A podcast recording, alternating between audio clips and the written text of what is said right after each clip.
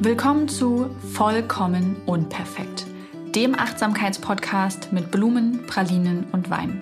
Ich bin Maria Anna Schwarzberg und bringe alles für ein gutes Gespräch am Küchentisch mit.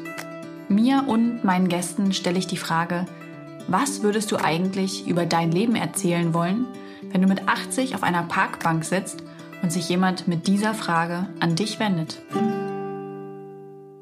Vor einigen Wochen gab es bei Instagram eine sehr erschütternde Story von der Moderatorin Visavi. Es ging konkret um Attila Hildmann und die Telegram-Gruppe und um die Hetze, Gewalt, um den Rassismus, um den Antisemitismus, den er dort ungehindert ähm, veröffentlichen kann und ja, eben auch zu Straftaten aufruft, während er selbst welche begeht. Mich persönlich hat das sehr erschüttert, euch als ZuschauerInnen und ZuhörerInnen auch. Das habe ich mitbekommen.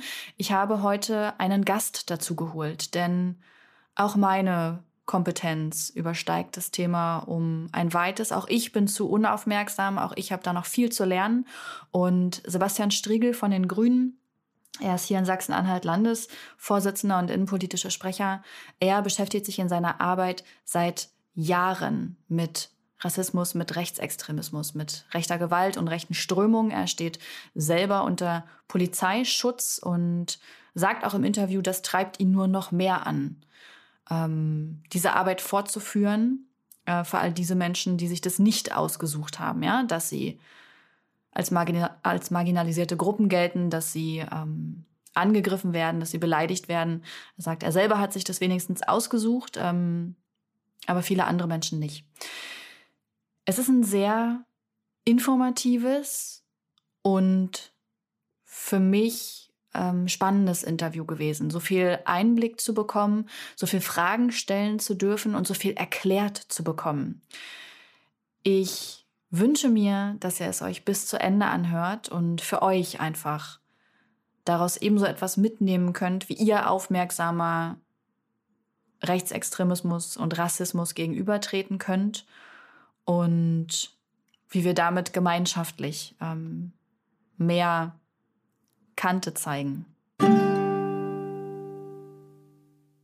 Sehr schön. Dann würde ich sagen, hallo Sebastian und herzlich willkommen im Vollkommen Unperfekt Podcast.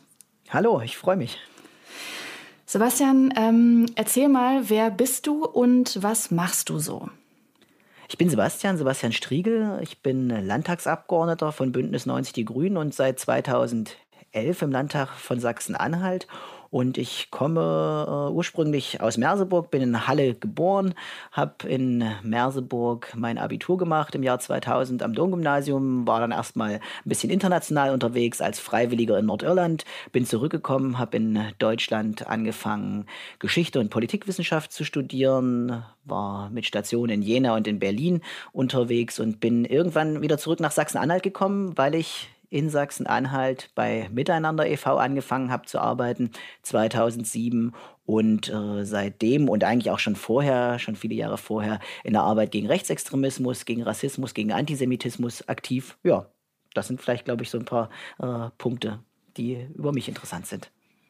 Ja, bevor wir gleich mal zum Thema Rechtsextremismus wechseln, würde mich ganz persönlich interessieren, woher kam bei dir dieser Antrieb, ja auch schon so jung, ähm, gemeinnützige Arbeit nachzugehen und dich für politische Themen zu interessieren. Das ist ja nicht unbedingt üblich, dass man als junger Mensch da schon so den Fokus drauf hat. Ist es bei dir vom Elternhaus hergekommen oder hattest du da andere Vorbilder? Wie kam das? Also ich komme in der Tat aus einer Familie, in der sich einbringen und äh, Verantwortung übernehmen und zwar je nach den eigenen Kräften äh, eine lange Tradition hat. Also meine Eltern haben mir das immer vorgelebt und sie haben mir vor allem und meinen Geschwistern, also meinen Schwestern auch, äh, immer auch den Raum dafür gelassen. Äh, vielleicht eine kleine Anekdote da. Ne? Ich glaube, alle, äh, die äh, aufwachsen, haben ja in ihren jeweiligen Elternhäusern auch Aufgaben bekommen, mussten irgendwie was tun, hatten äh, Dinge, die sie im Haushaltsalltag dann auch übernehmen sollten.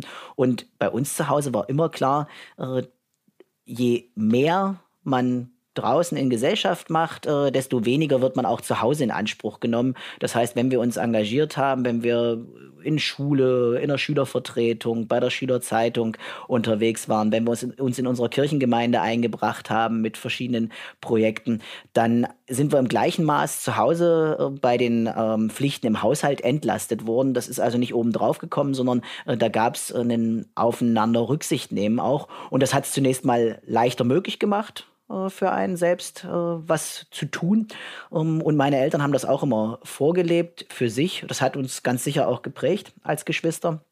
Und für mich war das eigentlich ganz selbstverständlich immer wieder auch zu gucken, was sind meine Interessen einerseits, aber was kann ich mit dem, äh, was ich gut kann, vielleicht auch für andere mitgestalten, wo kann ich mich einbringen. Und entsprechend habe ich äh, zunächst mit äh, dem Raum Schule angefangen, war viele Jahre in der Schülervertretung aktiv, habe mich in der Schülerzeitung engagiert, das äh, hat natürlich dann auch Bezugspunkte zum politischen Raum gegeben.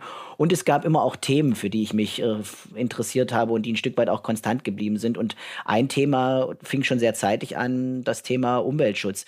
Äh, eine meiner ersten Demonstrationen, auf denen ich war, oder nee, die erste, an die ich mich auch erinnern kann, war 1990, gemeinsam mit meinen Eltern die Umweltdemonstration in Merseburg. Äh, damals äh, Merseburg inmitten vom Chemiedreieck massiv in der DDR-Zeit durch ja, Umweltkatastrophe auch geprägt, ganz äh, schlimme Zustände und äh, Merseburgerinnen und Merseburger und Leute aus dem Umland sind 1990 auf die Straße gegangen dafür, dass sich das ändert, dass Altlasten beseitigt werden und äh, dass Chemieindustrie anders aufgestellt wird. Da war ich das erste Mal jedenfalls, dass ich mich erinnern kann, auf einer Demonstration mit dabei.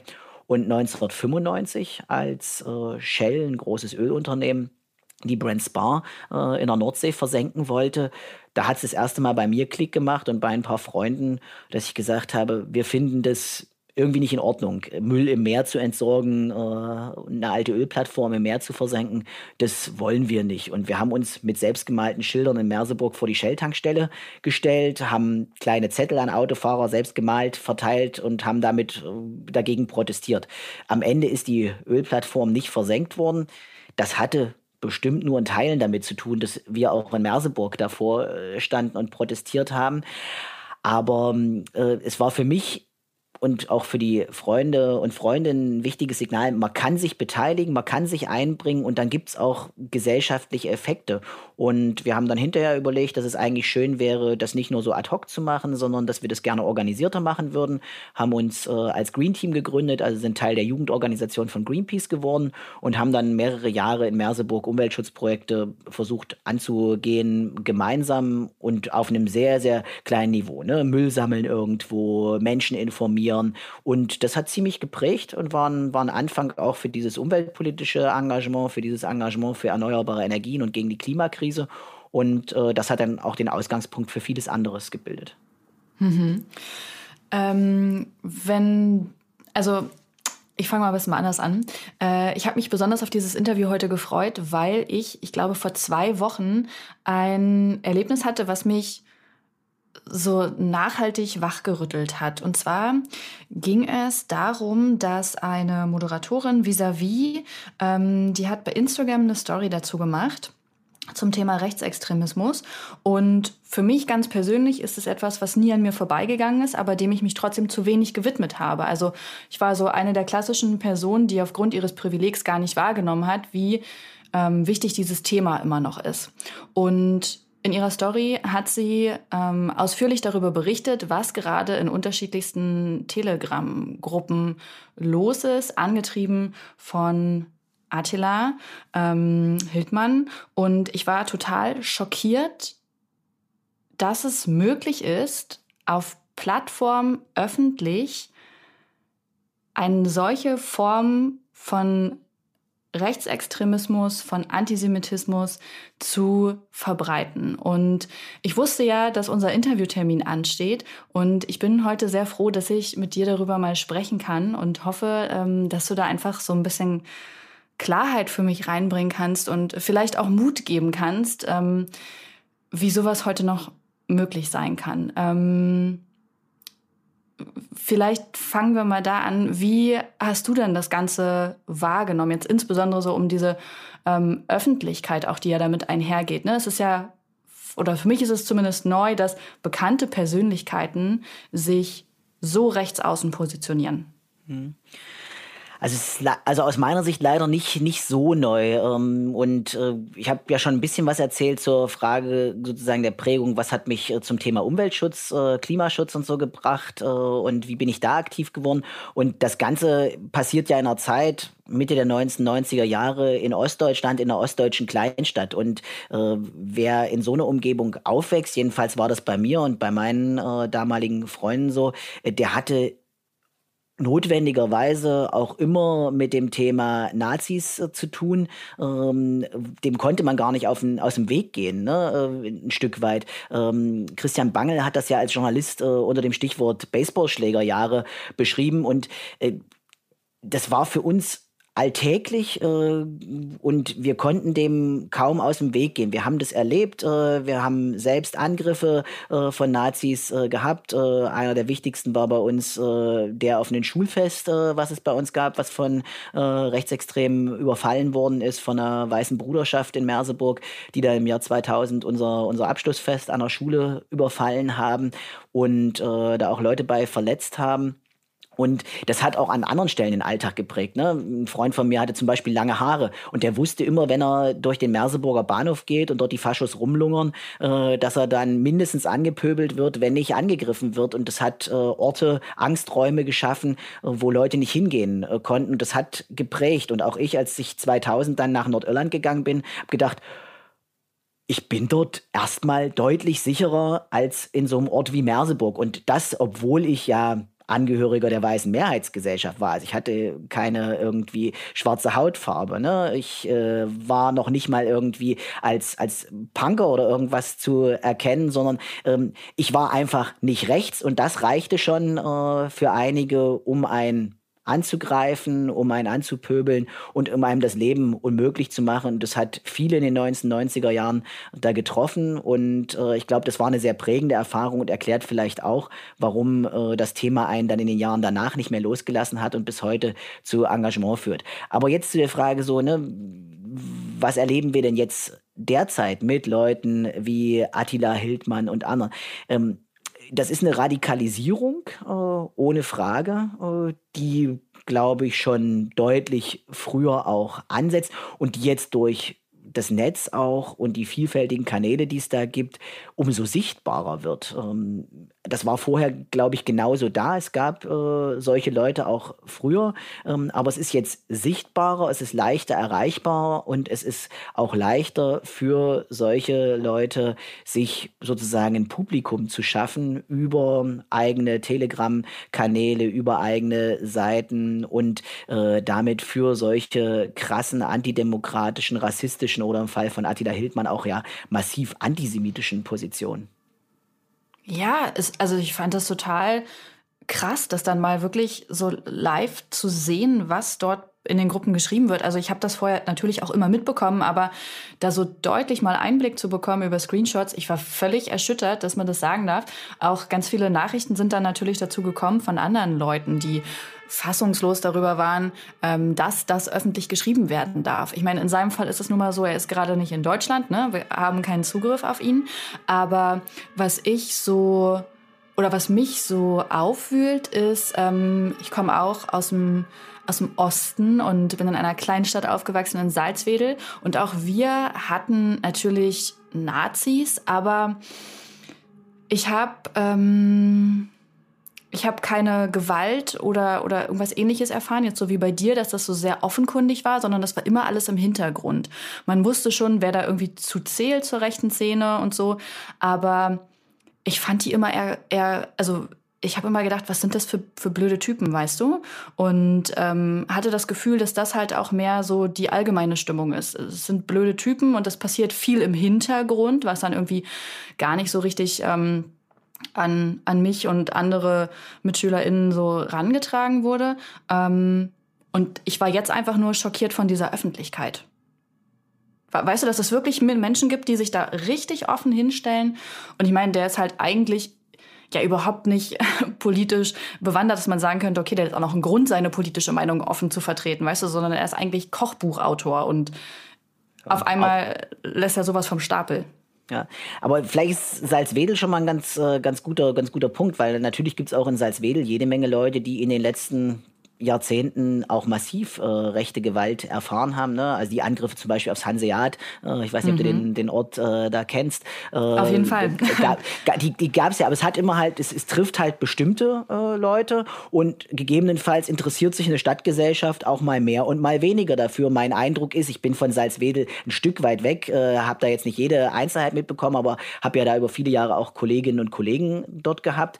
Mein Eindruck war auch, dass die Stadtgesellschaft in Salzwedel Mädel an vielen Stellen es nicht so genau wissen wollte, nicht so genau hingeguckt hat, äh, weil äh, das natürlich auch eine Entlastung ist. Ne? Und ähm, vielleicht ist auch das, was, was wichtig ist.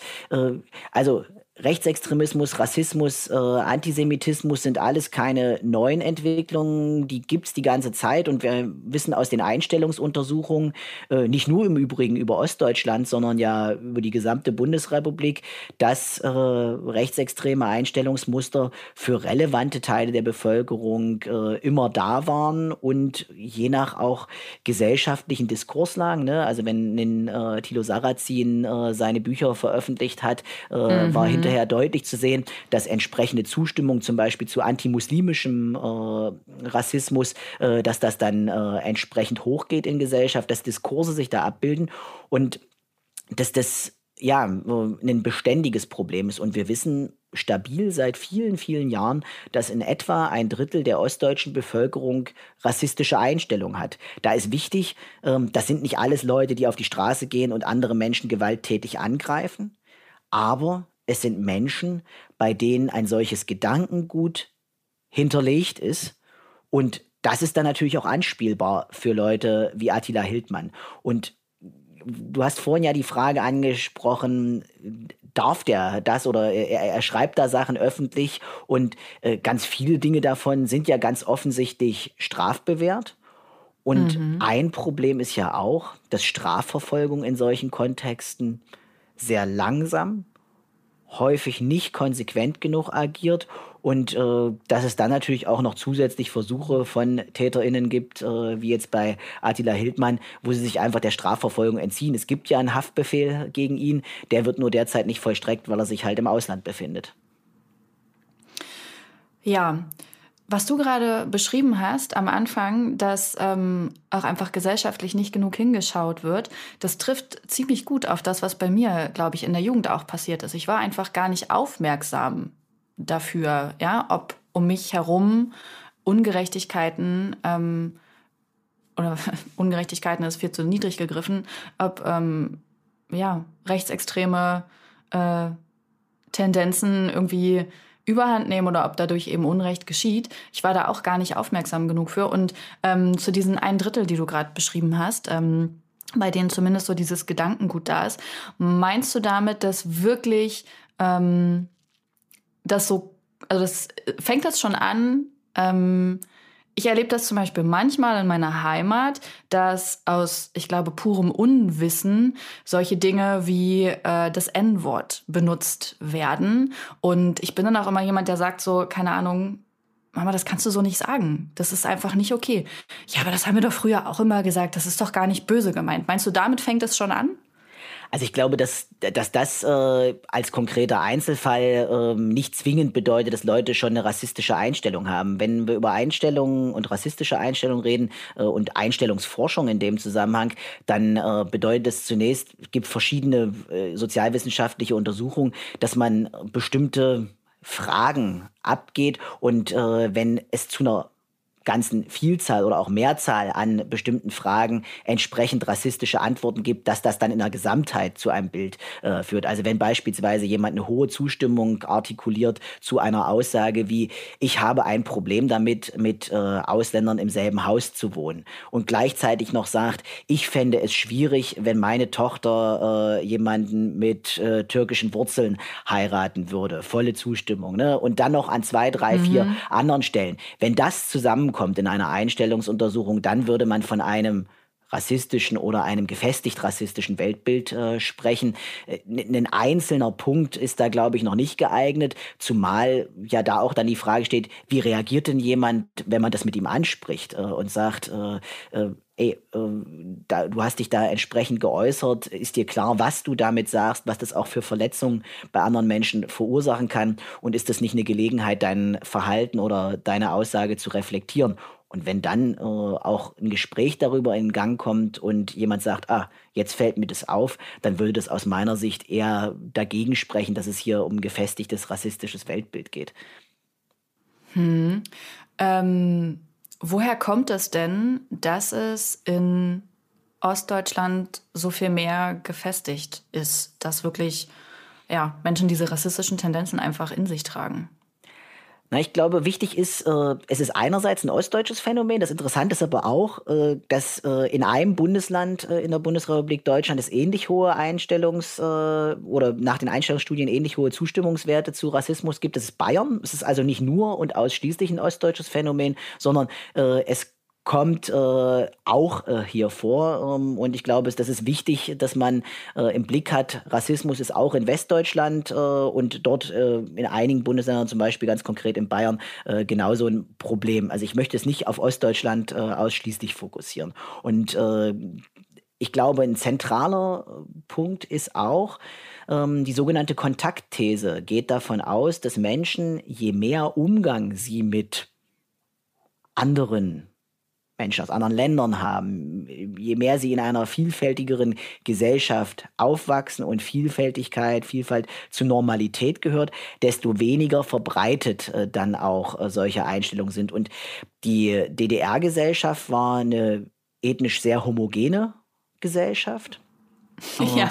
Dann, äh, wenn Menschen hierher gekommen sind, zum Beispiel als sogenannte Vertragsarbeiter aus Angola, Mosambik, Kuba, äh, dann sind sie hier ja nicht Teil von Gesellschaft geworden, sondern sie sind kaserniert worden, sie sind extra untergebracht worden, es ist Kontakt unterbunden worden zwischen Bevölkerung, äh, also normaler Alltagskontakt. Der Kontakt bestand fast ausschließlich am Arbeitsplatz. Und das sind alles Punkte, die aus meiner Sicht mit dazu äh, führen, ohne dass man das jetzt monokausal erklären kann, dass es mhm. in Ostdeutschland stärker rassistische Einstellungen geben kann. Wichtig ist dabei, ähm, dass man nicht aus dem Blick verliert, dass sich das verändert, dass das abschwächen äh, kann auch über die äh, Zeit und dass das keine statische Situation ist. Und äh, ich glaube, es ist auch wichtig zu schauen auf einen zweiten Part, nämlich dass solche Einstellungen ja das eine sind, es aber andererseits ja auch um die Frage von Verfasstheit ganz konkreter, organisierter rechter Szene geht, die solche Entwicklung ja auch bestärken, verstärken können.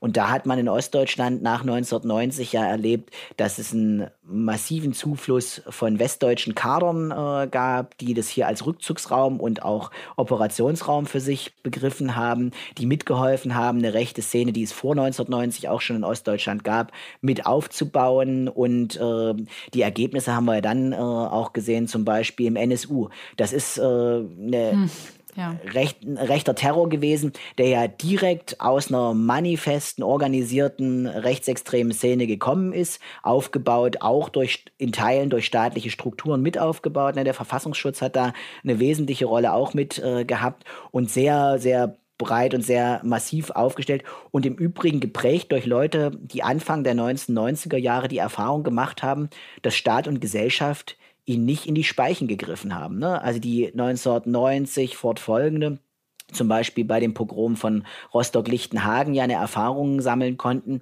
äh, dass ihr Handeln nicht nur keine rechtsstaatlichen Konsequenzen hat, sondern dass sie sogar zum Erfolg geführt hat. Also äh, wir haben die Pogrome von Rostock, von Hoyerswerda, äh, aber auch von Städten wie Quedlinburg in Sachsen-Anhalt. Das ist ja nicht nur irgendwie irgendwo anders passiert, sondern auch bei uns im Bundesland.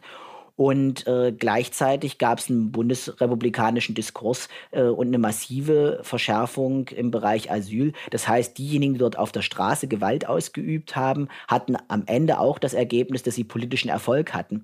Und das setzt sich fest äh, auch als, okay, wenn wir Gewalt ausüben, dann wird Politik darauf reagieren Und äh, deswegen glaube ich, ist es auch wichtig, diese Szene in den Blick zu nehmen, wenn man über Rechtsextremismus, Rassismus, Antisemitismus in Ostdeutschland bis heute spricht, weil da natürlich Kontinuitätslinien drin liegen. Mhm.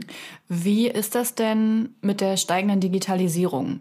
Ähm, verändert sich dadurch die Form äh, der Straftaten, wie sie begangen wird? Welchen Einfluss nimmt das so? Also ich nehme jetzt einfach nochmal das Beispiel mit Attila Hildmann. Der hätte ja auf andere Art und Weise gar nicht, weißt du, diese, diese, diese Menschenmenge schon um sich scharen können. Ähm, hätte der jetzt ein Buch oder irgendwas früher geschrieben, das hätte ja kein Mensch veröffentlicht. Ähm, aber jetzt durch diese Telegram-Gruppe ist das natürlich eine ganz neue Plattform, die ihm damit geboten wird er erreicht mehr und äh, zu geringeren Kosten äh, für ihn Menschen, aber das ist nichts, was, was, was ganz, ganz Neues. Äh, Faschos waren schon immer auch äh, ziemlich gut darin, neue technische Möglichkeiten für sich zu nutzen. Und in den 1990er Jahren äh, waren die auch schon an äh, sozusagen dem, dem Frontend von, von Digitalisierung, ne? also dem Toolenetz äh, und über verschiedene äh, Strukturen dort äh, gab es immer auch die Möglichkeit, Nachrichten sehr schnell zu verschicken, an andere Kader im Austausch zu sein. und insofern keine völlig neue Entwicklung. Äh, aber äh, natürlich jetzt mit also ich meine, die Kosten für jemanden wie Attila Hildmann in solchen Telegram-Kanal einzurichten, sind beinahe null. Ähm, und äh, man kann sehr schnell sehr viele Menschen damit erreichen. Und das, was man vorher an einen begrenzten Kreis schicken konnte, findet jetzt eine sehr viel breitere Öffentlichkeit und trifft auf einen Resonanzraum, der ja da ist. Ähm, und insofern hat sich auch ein deutlicher Teil von Straftaten ins Netz verlagert, beziehungsweise ist da neu aufgetreten. Und gleichzeitig ist aber nach meiner Einschätzung, sind aber nach meiner Einschätzung äh, Strafverfolgungsbehörden noch bei weitem nicht in der Lage, damit adäquat umzugehen. Also, wenn ich mir anschaue, wie mühselig es ist, als Betroffener von rechter rassistischer, antisemitischer Schmähung, äh, von Beleidigung, von Verleumdung äh, bis hin äh, zu massivem Mobbing, Veröffentlichung von Adressen etc. pp. gegen Leute vorzugehen, die solche Taten zu die solche Taten begehen, äh, dann kann ich nur sagen, da passiert zu wenig auf Seiten von Polizei und Strafverfolgungsbehörden. Da gibt es zu wenig Konsequenzen und äh, das ist natürlich auch ein Signal an Täterinnen und Täter in dem Zusammenhang. Ja, du erlebst das ja leider ähm, live, ne? Dass irgendwie bei dir die Wahlkreisbüros beschmiert und ja, zertrümmert werden, die Scheiben und ähm, dass es Morddrohungen gibt, dass es Aufrufe gibt, irgendwie deine häusliche Adresse zu kontaktieren und dich da aufzusuchen und dass es irgendwie ähm, zu Handgreiflichkeiten sogar kam, irgendwie gegen Mitarbeiter und sowas. Ähm, was ist das für dich für ein, für ein Gefühl? Du hast vorhin gesagt, so Einschüchterung ist immer eine Maßnahme, zu der irgendwie, ja, von den Rechts Rechtsextremisten gern gegriffen wird. Ähm, wie, wie kommt das bei dir dann an? Also das, das macht was mit einem und äh, das äh, hat natürlich auch in der Vergangenheit bei mir zu Punkten geführt, wo ich äh, überlegt habe, kann ich mein politisches Engagement so weiterführen, wie ich das äh, getan habe. Ich habe eine ganze Zeit lang ich habe ja vorher auch bei einem Träger gearbeitet, bei Miteinander e.V., der Arbeit gegen Rechtsextremismus macht. Und insofern äh, gehörte das immer für uns mit dazu, sich zu überlegen, was kann ich aushalten, wie viel Schutz brauche ich, wie viel Solidarität äh, zwischen Kolleginnen und Kollegen brauche ich, habe ich meine Netzwerke, ähm, in denen ich solche Dinge auch reflektieren kann. Äh, ähm, Bedrohungssituationen, Angst äh, sind ja auch immer Momente, wo es jedenfalls mir gut tut, äh, wenn ich mit anderen darüber sprechen kann. Und ähm, ich bin insofern nicht unvorbereitet da rein. Und solange das nur meinen dienstlichen Bereich betroffen hat, konnte ich damit auch meistens ganz gut umgehen. Äh, für mich wirklich einschneidend war die Erfahrung, als das wirklich auch in den privaten Bereich reinging. Ne? Also wenn äh, rechtsextreme Akteure die eigene Adresse veröffentlichen, wenn sie dazu aufrufen, äh, dorthin zu kommen und damit die eigene Familie die sich das ja nicht ausgesucht hat, äh, mit äh, in Leidenschaft gezogen wird. Ähm, und wenn das sozusagen auch zu jeder Tages- und Nachtzeit passieren kann äh, und nicht irgendwie an bestimmte Veranstaltungen gekoppelt ist, die man vielleicht besucht oder bestimmte Orte, an die man geht. was mir da geholfen hat, war tatsächlich äh, ein intaktes soziales Netzwerk, mit dem ich mich darüber austauschen konnte. Und was mir auch geholfen hat, und das beschreibt vielleicht auch die Privilegierung, in der ich da unterwegs bin, eine wirklich, ja, auch gute Situation als Landtagsabgeordneter, nämlich dieses Mandat äh, zu haben, äh, was dazu ja in Folge geführt hat, dass Polizei, dass Sicherheitsbehörden sich sehr intensiv gekümmert haben. Und äh, ich habe immer versucht, deutlich zu machen, dass ich das wichtig finde, dass auch Abgeordnete geschützt werden, dass ich aber noch viel entscheidender finde, dass sich dieser Schutz nicht darauf begrenzen darf, äh, dass staatliche Funktionsträger, Mitglieder von Verfassungsorganen irgendwie diesen Schutz erfahren, sondern dass das auch für denjenigen und diejenige gelten muss, die als Punkerin äh, um die Ecke äh, oder als Migrant äh, von Neonazis angegriffen wird und äh, da zum Betroffenen gemacht wird solcher Gewalt oder solcher Anfeindung. Äh, mein Ziel ist es ganz klar, dass das nicht, äh, dass es Schutz nicht nur für diejenigen gibt, die in herausgehobener Position irgendwo unterwegs sind, sondern letztlich für alle, die Betroffene rechter Gewalt sind. Treibt dich das noch mehr an, dass du selber als gefährdete Person eingestuft bist und dadurch das mehr erfährst als zum Beispiel ich? Also wir beide ne, gehören einer sehr privilegierten Schicht an und ich arbeite jetzt nicht gegen Rechtsextremismus, dadurch bin ich davon nicht betroffen. Du hingegen schon, dadurch kriegst du ja zumindest teilweise einen Einblick, wie sich das einfach auch für andere anfühlt, die irgendwie ähm, marginalisierten Gruppen angehören. Treibt dich das noch mehr an, dass du da weitermachst und sagst, nee, also eure Einschüchterungsversuche, die lasse ich nicht zu?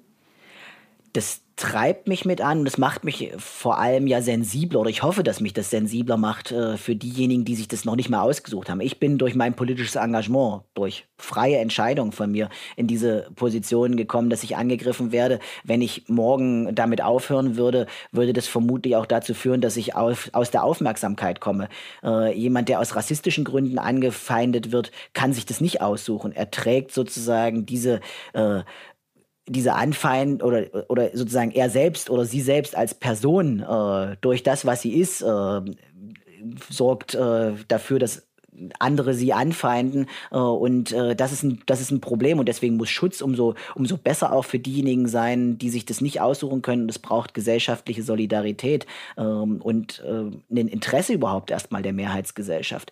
Ähm, was ich immer wieder auch in meinem politischen Engagement in den letzten Jahren wahrgenommen habe, ist, dass es in ganz breiten Teilen der Mehrheitsgesellschaft und auch einer weißen Mehrheitsgesellschaft ganz wenig Interesse dafür gibt, äh, überhaupt mal zuzuhören. Wie geht es denn den Opfern rassistischer Anfeindung? Äh, was erleben Jüdinnen und Juden äh, in diesem Land? Und wir haben im 2019 einen massiven äh, rechten Anschlag, einen Terroranschlag ja in Halle gehabt mit äh, zwei Toten, mit äh, viel mehr Leuten, die da an Leib und Seele verletzt worden sind und bis heute an den Folgen tragen.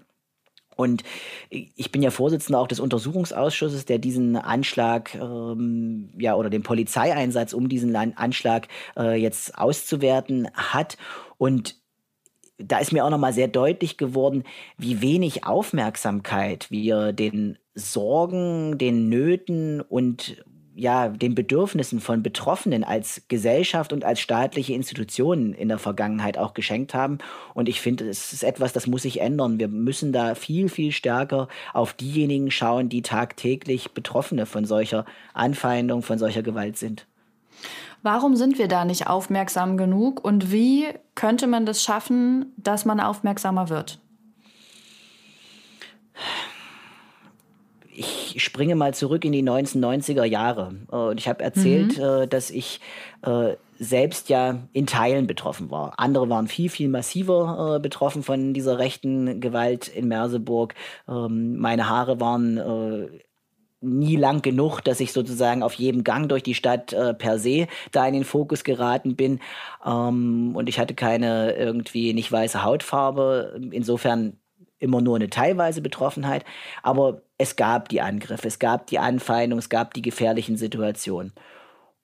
Und selbst mit meinen eigenen Eltern war das eine Debatte zu Hause, die zum Teil auf so Ebenen lief wie, naja, könnt ihr da nicht vielleicht auch ein bisschen äh, weniger auf euch aufmerksam machen?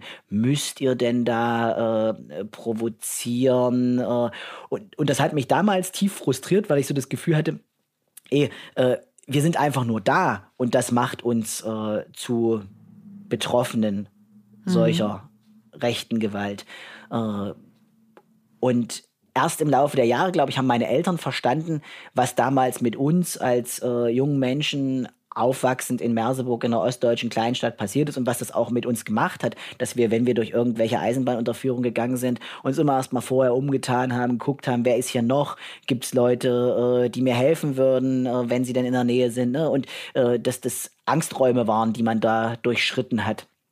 Äh, das ist erst, glaube ich, für meine Eltern auch erst jahrelang später klar geworden. Und ich hatte nicht das Gefühl, dass meine Eltern uninteressiert äh, an dem sind, was uns da begegnet. Aber die konnten sich das nicht vorstellen. Und mein Eindruck ist auch, dass es für viele Leute in der Gesellschaft nicht vorstellbar ist, was marginalisierte Gruppen durchmachen und dass, wenn man das ändern will, dazu gehört, dass man Menschen zuhört, dass man ihnen Raum gibt für ihre Erzählung, dass man diese Erzählung ernst nimmt und nicht gleich erstmal beim Beschwichtigen ist äh, oder beim Erklären, sondern dass man zunächst mal wirklich ganz viel Raum dafür gibt, dass äh, diese marginalisierten Gruppen ihre Botschaft loswerden können und dass es dann im nächsten Schritt darum geht, gemeinsam solidarisch zu sein und zu gucken, was muss sich in unserer Gesellschaft ändern, damit es äh, wirklich auch aktiv gegen Rassismus, damit es aktiv gegen Antisemitismus und andere Formen äh, von gruppenbezogener Menschenfeindlichkeit geht.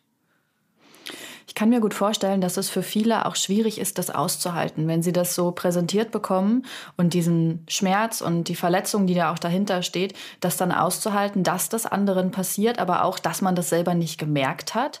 Und ähm, ich, ich glaube, das trägt auch mit dazu bei, dass man oder dass oft zu wenig hingeschaut und hingehört wird. Ohne Frage, äh, ne, das verursacht auch erstmal Schmerzen, vielleicht auch eigene mhm. Fehlstellen in der Wahrnehmung. Äh, ja, darauf aufmerksam gemacht zu werden. Und auch wenn es weniger geworden ist, aber verschwunden ist es noch nicht. Ähm, was ich über die Jahrzehnte immer wieder auch äh, erlebt habe, ist so ein ich habe es immer antifaschistischer Standortnationalismus genannt, ähm, so ein Ding von wegen, naja, also äh, klar, wir haben ja auch Probleme mit Nazis, aber da und dort ist ja alles noch viel schlimmer. Äh, ne? Und äh, das ist so, so Faschos als äh, Imageproblem für eine bestimmte Stadt oder eine bestimmte Region. Ne?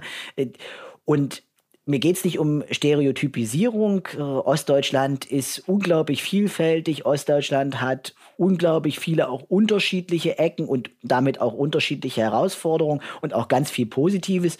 Äh, aber wenn das dazu führt, dass man im nächsten Schritt über Probleme in Ostdeutschland, die es ganz konkret mit rechter Szene, mit äh, Rassismus, mit Antisemitismus gibt, nicht mehr reden kann, weil das irgendwie zu einem schlechten Image beiträgt, angeblich, dann sage ich, haben wir ein Problem, äh, sondern man muss diese Dinge ansprechen können und äh, man muss vor allem den Betroffenen dabei zuhören und das heißt, marginalisierten Gruppen zuzuhören, weil die sind diejenigen, die in besonderer Weise äh, davon beeinträchtigt sind. Du arbeitest ja jetzt schon ein bisschen länger in dem Bereich und ähm, wenn ich mir das jetzt so als Laie von außen angucke, dann sehe ich irgendwie, dass Rechtsextremismus gerade eine sehr breite Öffentlichkeit erfährt und ähm, ich habe vorhin auch erst gelesen, dass auch die Straftaten ja gegen Amts- und Mandatsmenschen wie dich ähm, sich verdoppelt haben, allein im letzten Jahr. Ähm, hast du das Gefühl, dass da, also dass, ähm, dass deine Arbeit oder eure Arbeit insgesamt Früchte trägt? Oder hast du das Gefühl, dass es einfach sich verschlimmert hat? Dass es, also wird es einfach nur sichtbarer, weißt du, oder nimmt der Rechtsextremismus tatsächlich weiter zu? Also ich glaube, es ist beides gleichzeitig. Ähm, wir haben in den letzten Jahren massiven rechten Terror erlebt. Stichworte der Mord an Walter Lübcke, der Anschlag in Halle, die, äh, das, der Anschlag von Hanau, äh, das alles äh, macht deutlich, es gab massiven rechten Terror und leider müssen wir davon ausgehen, dass das auch weiter passieren wird und wir werden als Gesellschaft und auch äh, staatliche Behörden viel Energie darauf verwenden müssen, dass solche Taten nicht weiter passieren äh, und äh, eingegrenzt werden und begrenzt werden und verhindert werden. Es ist gleichzeitig so, dass umso klarer geworden ist in den letzten Monaten und Jahren, dass das nicht nur in irgendwelchen abseitigen äh, gesellschaftlichen Teilbereichen passiert, sondern dass das zum Teil auch ein Problem in den Sicherheitsbehörden ist. Darauf haben äh, Antifaschisten über lange Jahre hingewiesen, dass das so ist, aber ihnen ist viel zu wenig zugehört worden. Äh, und die Frage, wie weit reichen eigentlich rechtsextreme Netzwerke in Sicherheitsbehörden, in Polizei, Justiz bis hin zur Bundeswehr hinein, ist ja auch eine wichtige Debatte, die zu führen geworden ist und äh, wo mir aus meiner Sicht noch zu wenig passiert. Und rechte Gewalt war über viele Jahre alltäglich und ist es weiterhin. Gleichzeitig gibt es aber Gott sei Dank auch eine erhöhte Aufmerksamkeit dafür. Es gibt mehr Menschen, die bereit sind äh, zu sagen, nein, stopp äh, und sich dem mutig entgegenstellen, äh, die auch bereit sind, öffentlich Farbe zu bekennen und die auch solidarisch mit angegriffenen Gruppen sind. Und insofern ist mein Eindruck, es ist eine Entwicklung, äh, die ist nicht nur positiv, aber ein Problem wird man nur bekämpfen können, wenn man es zunächst mal wahrnimmt. Und deswegen macht mir Mut, dass mehr Menschen, auch mehr Menschen im politischen Betrieb und auch mehr Menschen in den Sicherheitsbehörden in den letzten Jahren Rassismus, Antisemitismus, organisierten Rechtsextremismus als Problem wahrnehmen und dass man dann gemeinsam auch voranschreiten kann. Wir haben in Sachsen-Anhalt zum Beispiel erst vor wenigen Wochen äh, einen Bericht bekommen von einer Sonderkommission, die sich mit Rassismus und Antisemitismus in der Polizei auseinandergesetzt hat. Und jetzt kann man sagen, ja, in dem Bericht stehen viele Dinge noch nicht drin, sind noch nicht abschließend recherchiert, äh, da fehlen noch Sachen und das ist unzureichend, was da passiert ist würde ich sofort äh, zustimmen. Aber es gibt in diesem Bericht auch äh, Empfehlungen, die die Kommission, die die Sonderkommission trifft, was jetzt passieren muss, damit die sachsen-anhaltische Polizei in den nächsten Jahren besser mit diesen Phänomenen umgehen kann und äh, wirklich äh, dafür mitsorgen kann, dass sie als äh, demokratisch organisierte Polizei auch Stütze des Rechtsstaats und äh, der Verfassung ist. Und wenn diese Maßnahmen umgesetzt würden, dann äh, wäre Sachsen-Anhalt ziemlich weit vorne dabei im Konzert der Polizeien in der Bundesrepublik Deutschland. Und insofern äh, habe ich durchaus auch Hoffnung, dass was passiert. Das ist aber ein langer und sehr mühseliger Weg. Und ich glaube auch nicht, äh, dass er irgendwie auf kurz zu Ende zu bringen ist. Äh, mein Eindruck ist, in der Demokratie muss um demokratische Errungenschaften immer äh, gekämpft werden und die müssen immer wieder neu bestärkt werden. Und insofern braucht es ein dauerhaftes Engagement gegen Rechtsextremismus, gegen Rassismus, gegen Antisemitismus. Und gerade in so Zeiten wie jetzt, in krisenhaften Zeiten, äh, wo Leute auch auf der Suche nach sehr einfachen Antworten sind, äh, ich glaube, ist das besonders wichtig. Wenn wir jetzt mal so ein paar Jahrzehnte nach vorne spulen und äh, wenn du dir vorstellst, du bist 80, was glaubst du, wie wird die Situation dann sein? Äh, ich hoffe, dass, äh, wenn ich 80 bin, dass ich noch auf einer Welt leben kann, äh, in der die Klimakrise in den Griff bekommen, also in der man die Chance hatte, die Klimakrise in den Griff zu bekommen, weil sonst wäre meine Befürchtung, dass es in 40 Jahren, wenn ich 80 bin, sich auf dieser Welt überhaupt nicht mehr gut lebt. Aber mit Blick auf Rassismus befürchte ich, den wird es auch dann weiterhin geben. Ähm, aber wenn es gelingt, dass in unseren Gesellschaften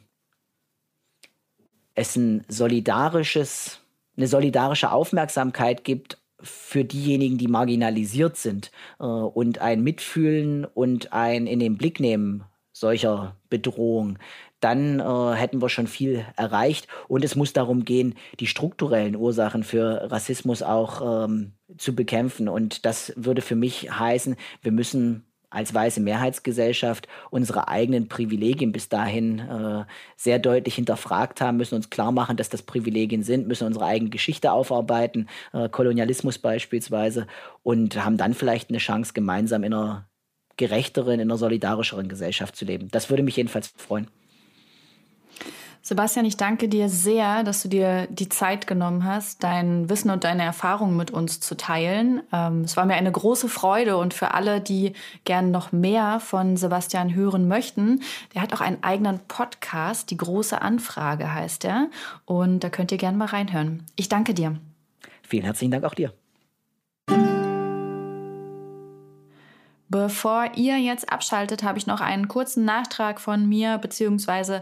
Sebastian. Ähm, wir haben nach dem Interview noch kurz gesprochen und ähm, Sebastian hat das einfach vorgeschlagen als Möglichkeit, sich mit Opfern von Antisemitismus und Rassismus zu solidarisieren, sie zu unterstützen. Es gibt bei Miteinander e.V. einen Opferfonds, in den kann man einzahlen und damit ja auch einfach gesamtgemeinschaftlich tätig werden und ein bisschen dazu beitragen, dass sich die Situation verbessern kann. Das war's dann auch für heute von Vollkommen Unperfekt. Ich wünsche euch einen schönen Tag oder Abend und bis zur nächsten Woche. Dieser Podcast wird produziert von Podstars bei OMR.